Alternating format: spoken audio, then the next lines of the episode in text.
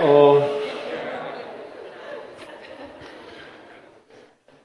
Vielen Dank für diesen Zuspruch und für diesen Schluck. Ich werde ihn genießen mit Monika. Gnade sei mit euch und Friede von Gott, unserem Vater und von unserem Herrn Jesus Christus. Amen. Wer eine Reise macht, der kann etwas erzählen. Oh, ich muss jetzt mich mal aufstellen. Der versucht etwas zu erzählen.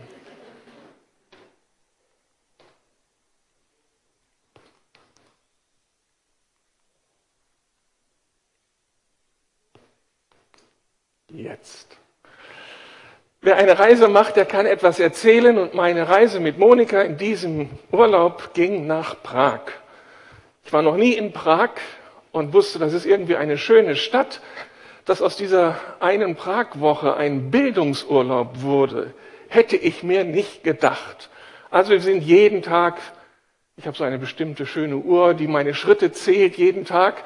Und die Kilometer, die wir gelaufen sind, wir sind 13 Kilometer jeden Tag durch Prag marschiert, um all das zu entdecken, was diese Stadt bietet. Und was haben wir entdeckt? Eine unglaubliche jüdische Kultur über die Jahrhunderte gewachsen. Ich weiß nicht, in wie vielen alten Synagogen wir waren. Das ist hier die neueste, die Jerusalemer Synagoge. Wir haben Johann Huss ähm, studiert, diesen großen Reformator des 16. Jahrhunderts, des 15. Jahrhunderts vor Luther, der schon so viel begriffen hat vom Evangelium und dann einen tragischen Tod starb, der umgebracht wurde aufgrund seiner reformatorischen Kraft, seiner Gotteserkenntnis. Wir haben dann auch die Hussitenkriege wahrgenommen, die so viel Probleme und so viel Leid verursacht haben, sogar hier vor den Toren Brandenburgs. Dann haben wir den zweiten Fenstersturz uns angeschaut und standen an dem Fenster, der letztlich, dieser zweite Fenstersturz, den 30-jährigen Krieg ausgelöst hat mit all seinen Grauen. Das war hochspannend. Und dann standen wir natürlich in Prag an großen äh, historischen Orten, die auch heute noch ähm, brisant sind. Das ist schon das nächste Bild.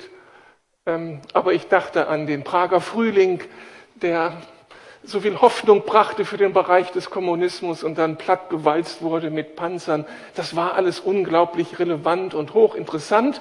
Und dann machten wir noch einen Ausflug in die Kunstgeschichte und entdeckten den Kubismus und studierten Jugendstil und manches andere.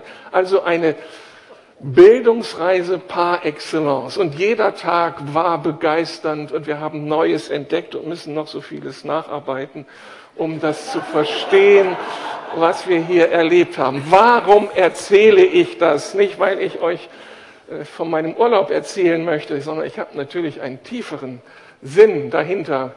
Ich will euch Mut machen, begeistert zu lernen. Und das wollte ich besonders den Schülern, die heute jetzt nicht mehr so zahlreich hier vertreten sind, und den Studenten mitgeben, die ja müssen und eben manchmal nicht wissen, warum tun wir uns das überhaupt an und die unter dem Stress von Prüfungen stehen und die Chance des Lernendürfens gar nicht so verinnerlicht haben. Und da dachte ich, ich muss ein bisschen nachliefern und helfen, dass wir daraus wieder ein Abenteuer machen. Und das wäre dann eben gleich meine, äh, eine meiner Thesen. Einmal geschieht das Lernen tatsächlich lebenslang. Das hat Matthias schon angesprochen und ich bin begeistert, dass es wirklich anhalten darf, dass man jedes, jeden Tag Neues entdecken darf und nicht nur im Urlaub und das ist herrlich. Und ich empfinde, dass Lernen eine Entdeckungsreise ist, eine unglaubliche Entdeckungsreise. Hinter jedem Paragraphen, hinter jedem Kapitel, das man sich anschaut, hinter jedem Museum, in jeder Kirche gibt es Neues zu entdecken und das macht das Leben so reich. Okay? Stimmt das? Also es ist herrlich, lernen zu dürfen und zu wachsen in der Erkenntnis und am Ende damit ja auch in der Weisheit Gottes. Und machen wir uns eigentlich klar, dass das Lernen können ein riesiges Gottesgeschenk ist, dass da oben etwas funktioniert in deinem Kopf, dass du ein Gehirn hast, einen Verstand hast. Und was bedeutet das alles? Das unterscheidet uns vor der anderen ähm, nicht beseelten Natur und Schöpfung, wir haben einen Verstand bekommen. Wir sind lernfähig, wir sind reflexionsfähig, wir sind entscheidungsfähig. Das macht unser Leben unglaublich reich. Amen. Vielen Dank. Ihr habt es begriffen. Kann ich mich wieder setzen? Und dann ist natürlich klar, dass wir lernen, weil uns, weil wir auch dazu verpflichtet sind, weil es eine Aufgabe ist. Das hat Gott uns im Stammbuch geschrieben. Als er die Welt geschaffen hat, als er den Menschen geschaffen hat, als er uns diese Welt anvertraut hat und uns gesagt hat, verwaltet diese Erde in meinem Namen. Ihr seid mein verlängerter Arm. Und das geht nur, indem wir diese Welt uns erobern und sie kennenlernen und verstehen.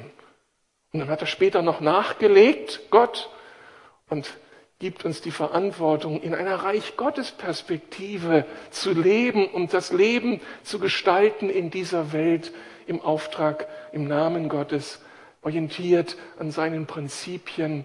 Und das würdigt dein Leben. Das macht dein Leben so original, originell. Das bringt so viel Schönheit, so viel Würde eben hinein. Das macht dich zu einem Mitarbeiter Gottes. Und was wollen wir mehr, als diesen Adel auf unserem Leben zu erfahren? Zwei biblische Vorbilder sollen uns hier motivieren und uns auf diesen Weg wieder neu locken. Ich glaube, wir brauchen immer wieder hier Ermutigung. Es ist zum einen Jesus selbst. Von ihm lesen wir in der, im Lukas Evangelium Kapitel 2. Nach drei Tagen des Suchens fanden Jesu Eltern ihren Sohn im Tempel. Er saß mitten unter den Gesetzeslehrern, dieser Teenager, hörte ihnen zu und stellte Fragen. Alle, die dabei waren, staunten über die Klugheit seiner Antworten. Seine Eltern waren völlig überrascht, ihn hier zu sehen. Kind, sagte seine Mutter zu ihm, wie konntest du uns das antun, einfach zu verschwinden und für ein paar Tage nicht aufzutauchen? Dein Vater und ich haben dich verzweifelt gesucht. Jesus erwiderte, warum habt ihr mich gesucht? Wusstet ihr nicht, dass ich im Haus meines Vaters sein muss? Jesus nahm weiter zu an Weisheit und wuchs zu einem jungen Mann heran. Gottes Gnade war mit ihm und die Menschen hatten Freude an ihm.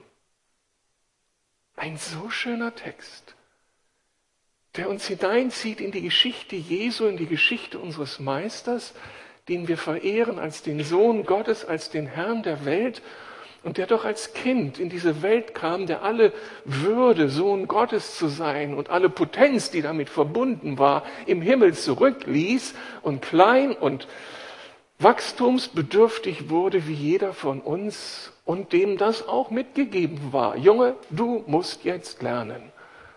Und was für ein Hunger entwickelt Jesus als Teenager, was für einen Drive entwickelt er, um dem jetzt nachzukommen.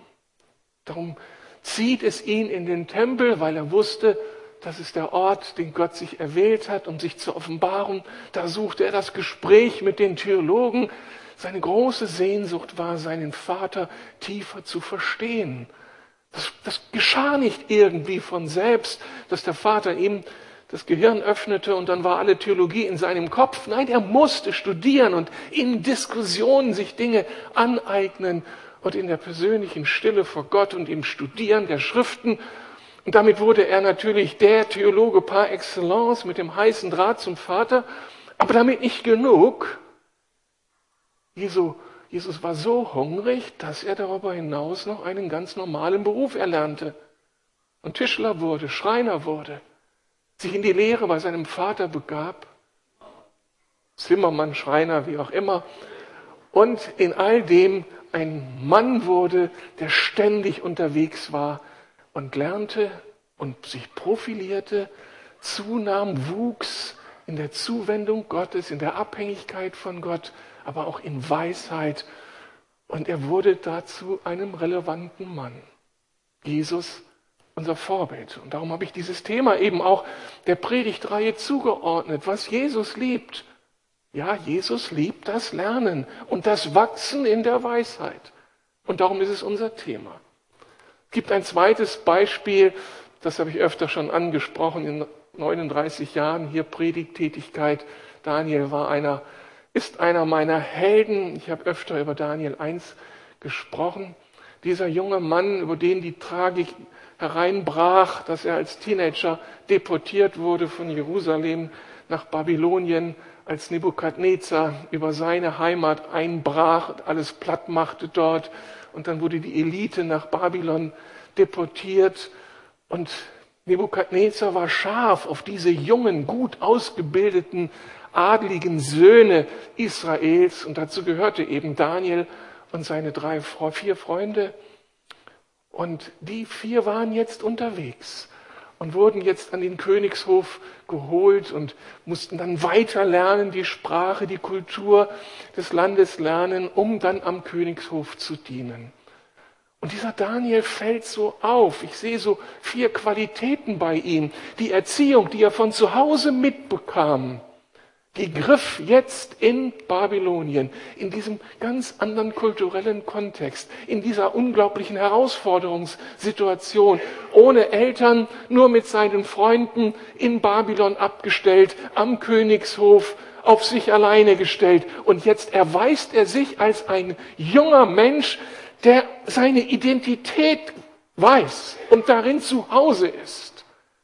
Er weiß sich mitten in Babylon, in diesem Weltreich, das glänzte und faszinierte, wusste er sich doch als ein Kind des Volkes Israel.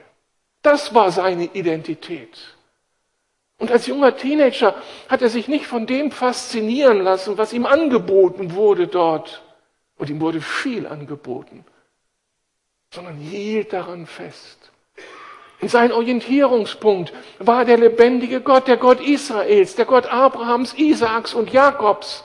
Und da konnten ihm die Babylonier viel erzählen, deren Götter ja so eigentlich sich als viel stärker erwiesen hatten, weil sie Israel niedergemäht hatten.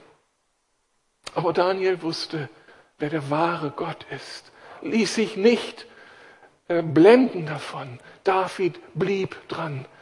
David, Daniel war zu Hause in seinem Gott und bewies dann damit Charakter. Er ließ sich nicht verführen. Er blieb in der Spur. Er blieb sich und seinem Gott treu, als man ihn dann anbot, die ganzen, Israel, die ganzen Speisen, die Fülle des Königshauses da zu Tisch.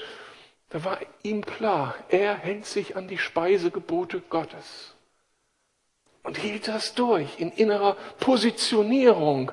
Und auch wenn das bedeutete, dass, dass er Widerspruch bekam und ähm, vielleicht hätte äh, Negatives erleben müssen als Konsequenz, er war klar, ein junger Mann mit Charakter. Und so gebildet, so weise, dass er auffiel. Und mit dieser gesamten Mischung, mit Identität, Charakter und Weisheit, wurde er ein junger Mann, dessen Leben voller Relevanz war für seine Umgebung. Er wurde einer der Chefberater des Herrschers mit unglaublichem Einfluss. Das Ergebnis eines Erziehungsprozesses. Die Wurzeln für das, was Daniel am Ende erlebte, wurden gelegt in seinem Elternhaus wurden gelegt in der Gemeinde, im Volk Gottes, zu dem er gehörte, wurden gelegt in dem Dorf, das ihn miterzog und ihn zu diesem Mann machte. Und immer wenn ich das lese, fange ich an zu träumen. Was, wenn eine junge Generation in unseren Gemeinden, in unserem Land diesem Daniel folgt? Okay, nicht jeder von uns hat die Berufung und, und diese Potenz, diese Begabung eines Daniels, dass wir uns alle dann irgendwo wiederfinden in den Spitzenpositionen der Gesellschaft. Aber wenn wir doch diese Daniel-Bestimmung mit Identität in Gott, mit Charakter, mit Weisheit, wenn wir die leben, da wo wir Verantwortung tragen künftig, in Familie, im Beruf, in Gemeinde, wir werden einen Unterschied ausmachen. Wir werden entdeckt werden. Wir werden gefragt werden. Also Daniel, ein Vorbild, dem wir unbedingt nacheifern müssen. Aber was sind unsere Realitäten? Was sind unsere Realitäten? Und die sehen so ganz, ganz anders aus. Und damit muss ich so ein bisschen ein etwas leidvolles, düsteres Kapitel aufschlagen. Ich hätte es tun können, indem ich jetzt erzähle von den Geschichten, die meine Frau mir jeden Tag erzählt, wenn sie aus der real existierenden Schule nach Hause kommt, nach einem langen Tag und mir von ihren Erfahrungen berichtet. Aber das wäre so subjektiv geprägt. Ich habe mir einen anderen Kronzeugen an Land gezogen, habe das gerade gelesen diese Woche im IDEA Magazin. Da hat sich Josef Kraus geäußert. Er war, leitete 20 Jahre ein bayerisches Gymnasium und war 30 Jahre lang Präsident des Deutschen Lehrerverbandes. Ein engagierter Katholik, der wirklich weiß, wovon er spricht. Und er überschreibt seinen Artikel mit dieser Überschrift. Deutschland, eine Bildungsnation, aber er macht deutlich, das war's einmal. Deutschland ist keine Bildungsnation mehr. Diese Daniels, die wir suchen, es wird immer schwerer, sie zu entdecken. Und er schreibt hier, liebe Leserinnen, lieber Leser, Deutschland war einmal eine anerkannte Bildungsnation, aber das dürfte vorbei sein.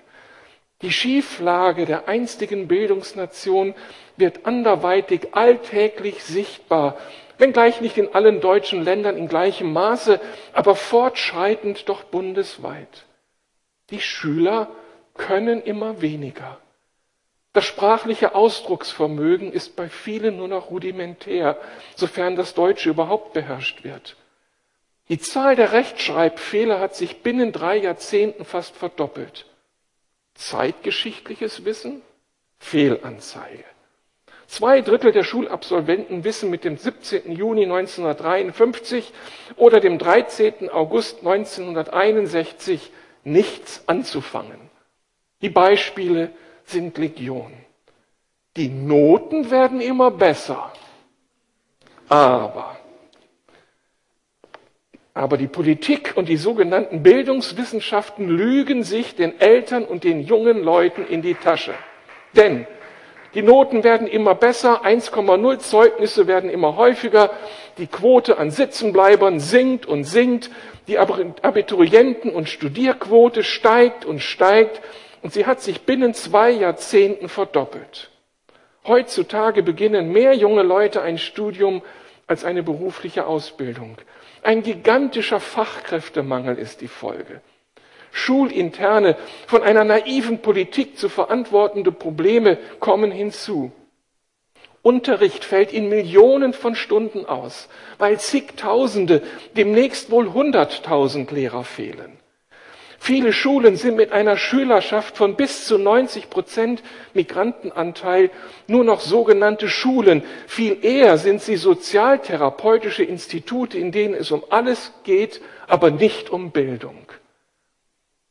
Der Mensch beginnt nicht mit dem Abitur. Eine Umkehr ist nur möglich, wenn man von einigen politischen und pädagogischen Wahnvorstellungen Abschied nimmt. Und den Rest möchte ich euch ersparen. Möchte nur bewusst machen, dass wir vor einem riesigen Problem stehen. Und wir haben zwei Möglichkeiten. Wir können die Augen davor schließen und sagen, das ist alles nicht so schlimm, es wird schon irgendwie durchgehen, wir machen so weiter wie bisher. Oder Gemeinde Jesu kann sich überlegen, was wir dagegen setzen. Gibt es Hoffnung für unser Land? Denn wenn ich das hochrechne, dann gute Nacht.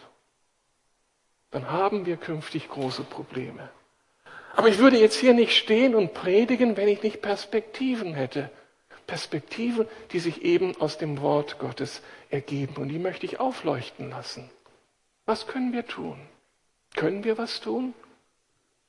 Meine erste Antwort ist, wir müssen selber lernen, lernen, lernen.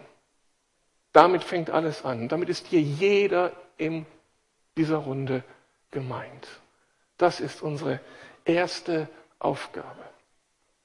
Und dabei geht es nicht nur darum, dass wir lernen müssen, um beruflich nicht unter die Räder zu kommen, denn irgendwann, wenn man nicht weiter lernt, verliert man, sondern es geht auch darum, weiter in unserer Identität zu wachsen.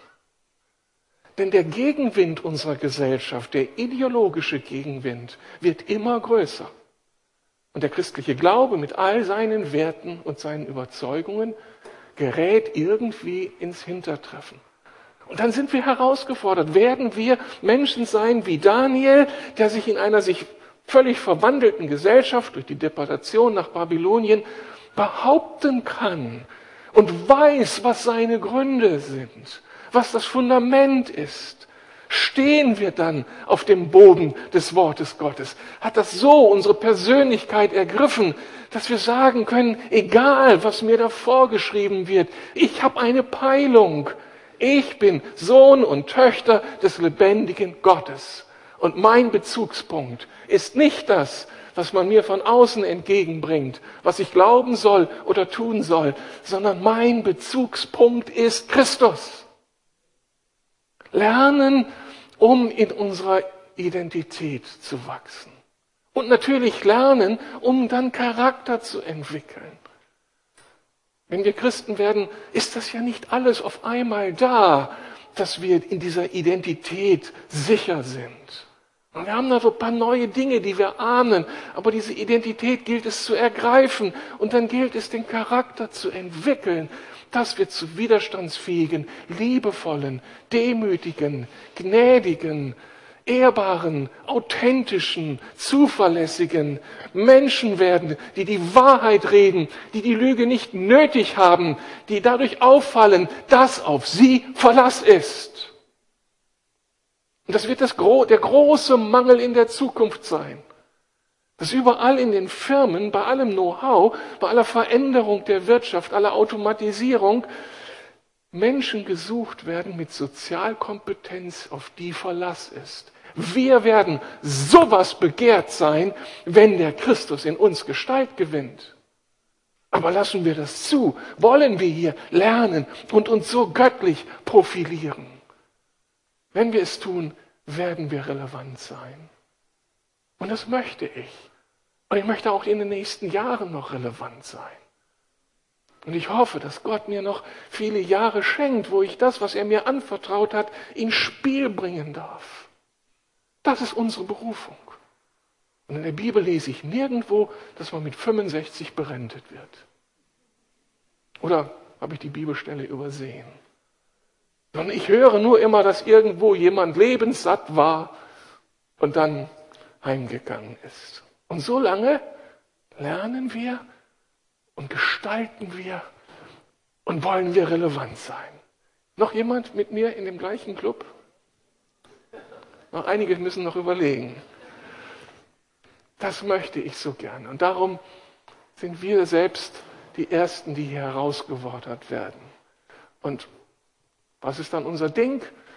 Wir wachsen in der Erkenntnis Gottes. Wir wachsen, indem wir die Bibel lesen, indem wir theologische Bücher lesen. Ja, wir wollen doch Gott auf die Spur kommen, den, der uns geschaffen hat. Aber dann wie Jesus wollen wir wachsen in den beruflichen Verantwortungsbereichen, die Gott uns gegeben hat. Wir wollen wachsen in der Allgemeinbildung, um wirklich zu verstehen, wie diese Gesellschaft funktioniert, um mitreden zu können, um nicht außen vor zu sein, sondern um uns hier positionieren zu können. Und dazu muss ich wissen, wie die anderen ticken. Und das ist eine schwere Aufgabe. Ich sage, wir müssen uns orientieren über die gesellschaftspolitischen Realitäten.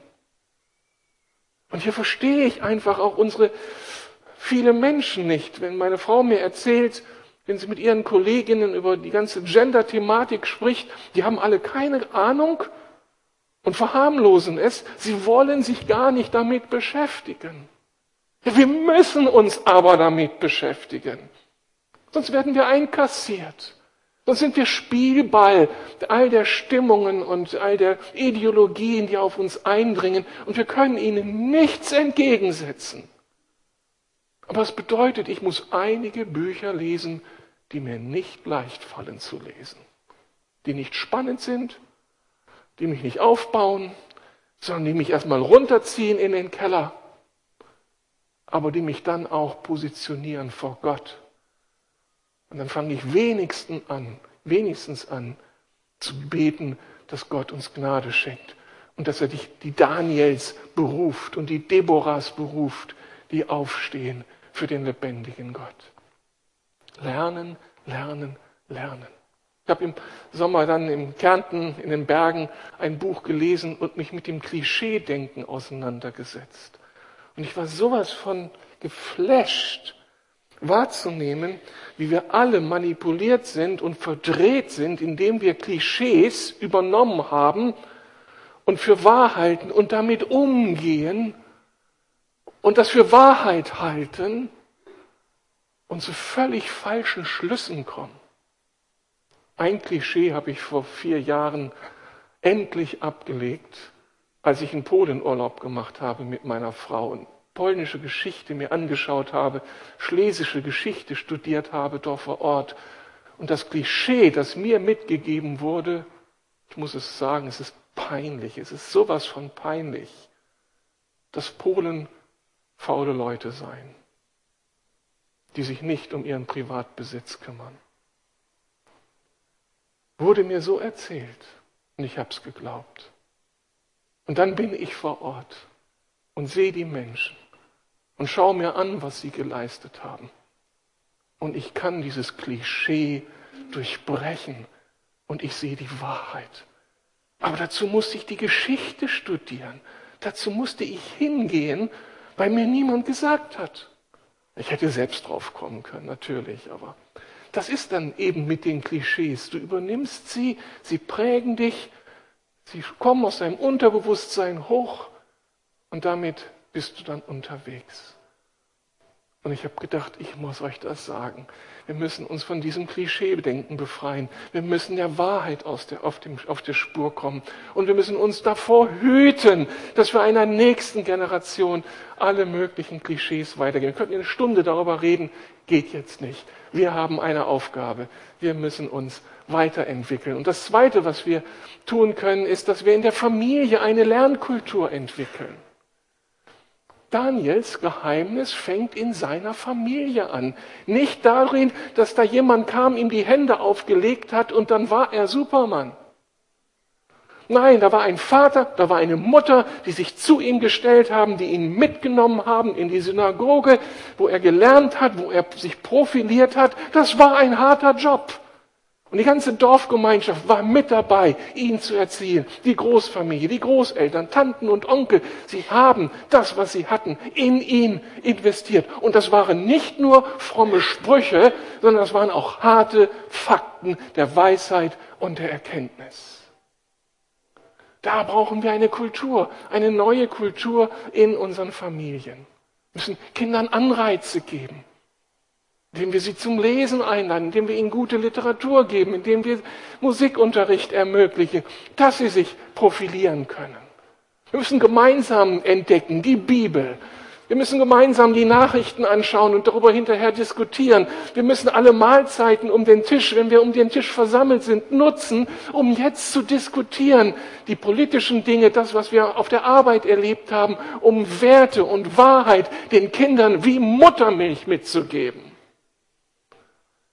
Erziehung, Bildung fängt bei euch am Küchentisch oder Esszimmertisch an. Und die große Katastrophe unserer Tage, dass die Kinder nicht mehr zu Hause sind, sondern Ganztagsschulen entfremden die Kinder von den Eltern. Und wie viel Zeit bleibt uns dann noch? Also die Luft wird immer dünner für die Aufgabe von Familie, die eigenen Kinder zu erziehen.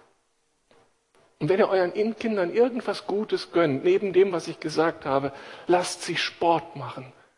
Den Sport habe ich gerade gelernt in der neuen Aufgabe, Ausgabe des Fokus.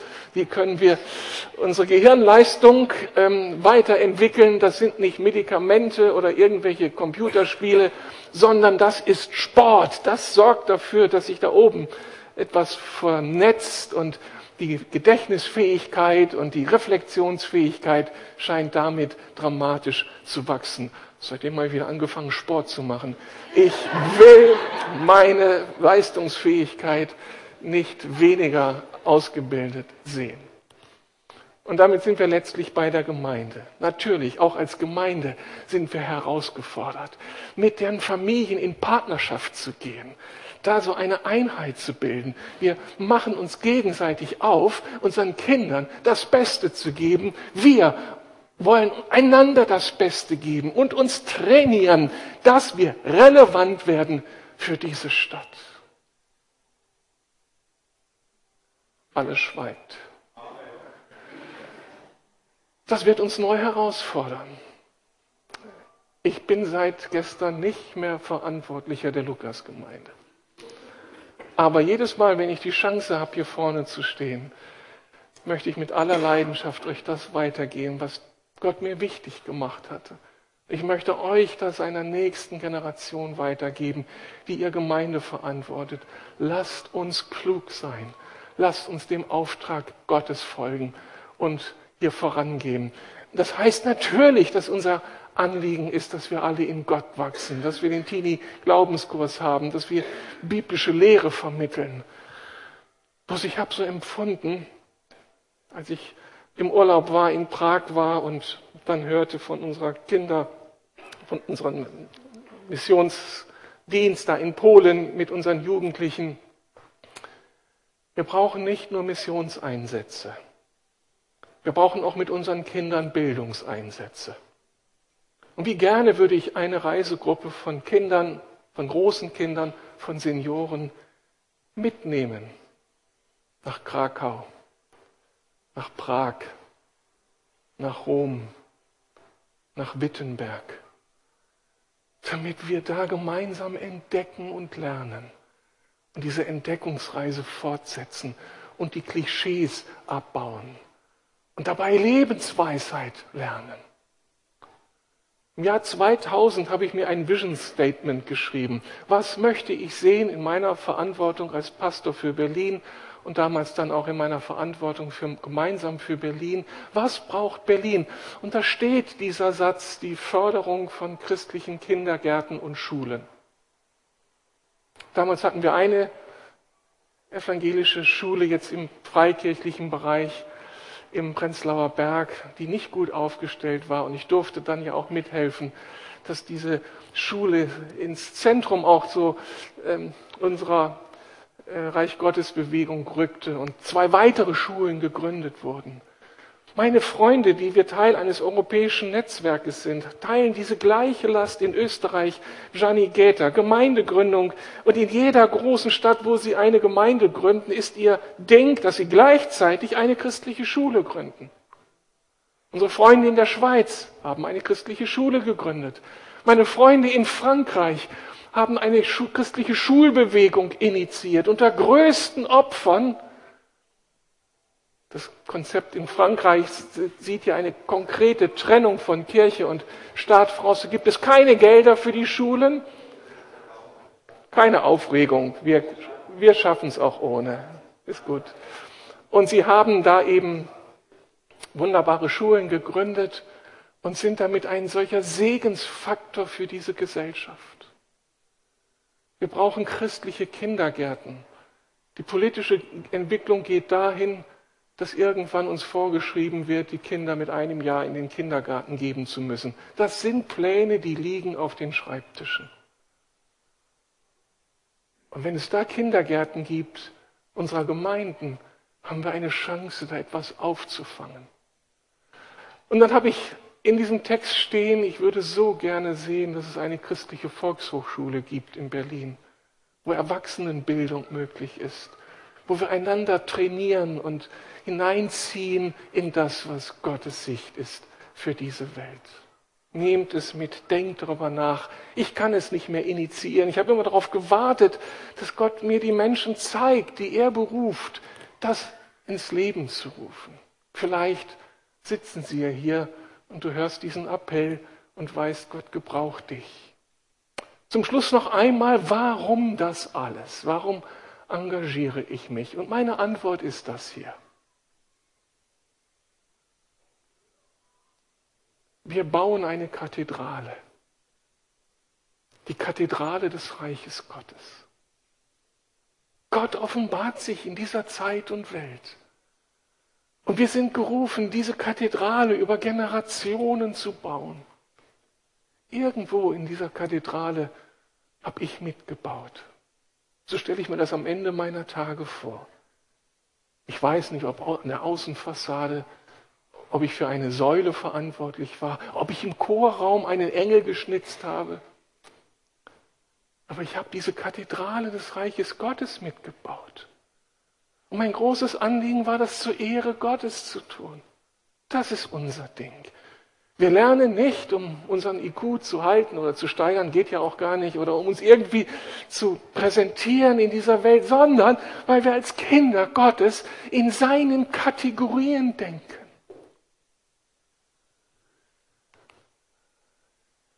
Wir tun das alles, um den Vater zu entdecken und zu würdigen. Und damit komme ich zu Jesus zurück. Wo musste Jesus sein? Wo wollte Jesus sein? In dem, was seines Vaters ist. Darum ging er in den Tempel. Darum diskutierte er. Und ich habe für mich so Lernen definiert. Für mich ist Lernen der Weg, den Vater zu entdecken und den Vater zu würdigen. Du kannst dein Psychologiestudium so anlegen, dass du den Vater hier entdecken willst. Wie hat er den inneren Menschen angelegt und gemeint? Was hat er sich dabei gedacht? Du kannst Soziologie studieren und denken, Vater, wie stellst du dir das vor, das menschliche Miteinander? Wo sind die Chancen? Wo sind die Abgründe? Du kannst Mathematik studieren und denken, Genial, wie Gott diese Welt so berechenbar gemacht hat, dass Gott Logik ermöglicht hat und wir nun Dinge bauen und konstruieren können. Du kannst als Kinderkrankenschwester den Vater entdecken wollen in der Betreuung dieser kleinen Babys, die so perfekt sind und doch wachsen müssen. Du kannst deinen ganz praktischen Beruf anlegen, anlehnen in dieser Sehnsucht, für den Vater unterwegs zu sein und kreativ zu sein mit ihm. Es ist Gottesdienst, unser Lernen. Und gibt es eine schönere Motivation? Wir bauen die Kathedrale zur Ehre Gottes und darum mein Gebet. Und ich zitiere hier das Morgengebet, das ich für mich formuliert habe, das in diesem kleinen Zwischenstoppheft zu finden ist. Ein Gebetssatz daraus. Vater, ich möchte heute neu deine Größe, Kreativität, Weisheit, Kraft und Schönheit in deinem Wort und in dieser deiner Welt entdecken und genießen. Dabei möchte ich die Realität deines Reiches auch durch mich Gestalt gewinnen sehen. In meiner Familie, in meinem Beruf und in meiner Stadt. Offenbare dich mir, denn was du mir nicht erklärst, verstehe ich nicht. Und geh auch voran, denn was du nicht initiierst, gelingt mir nicht.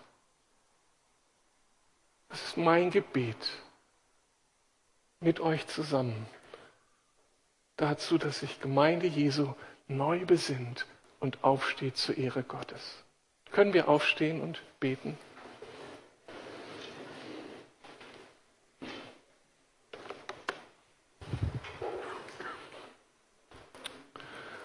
Ach Vater, das sind vertraute Gedanken, aber auch so ungewöhnliche Gedanken, die nicht selbstverständlich gepredigt sind.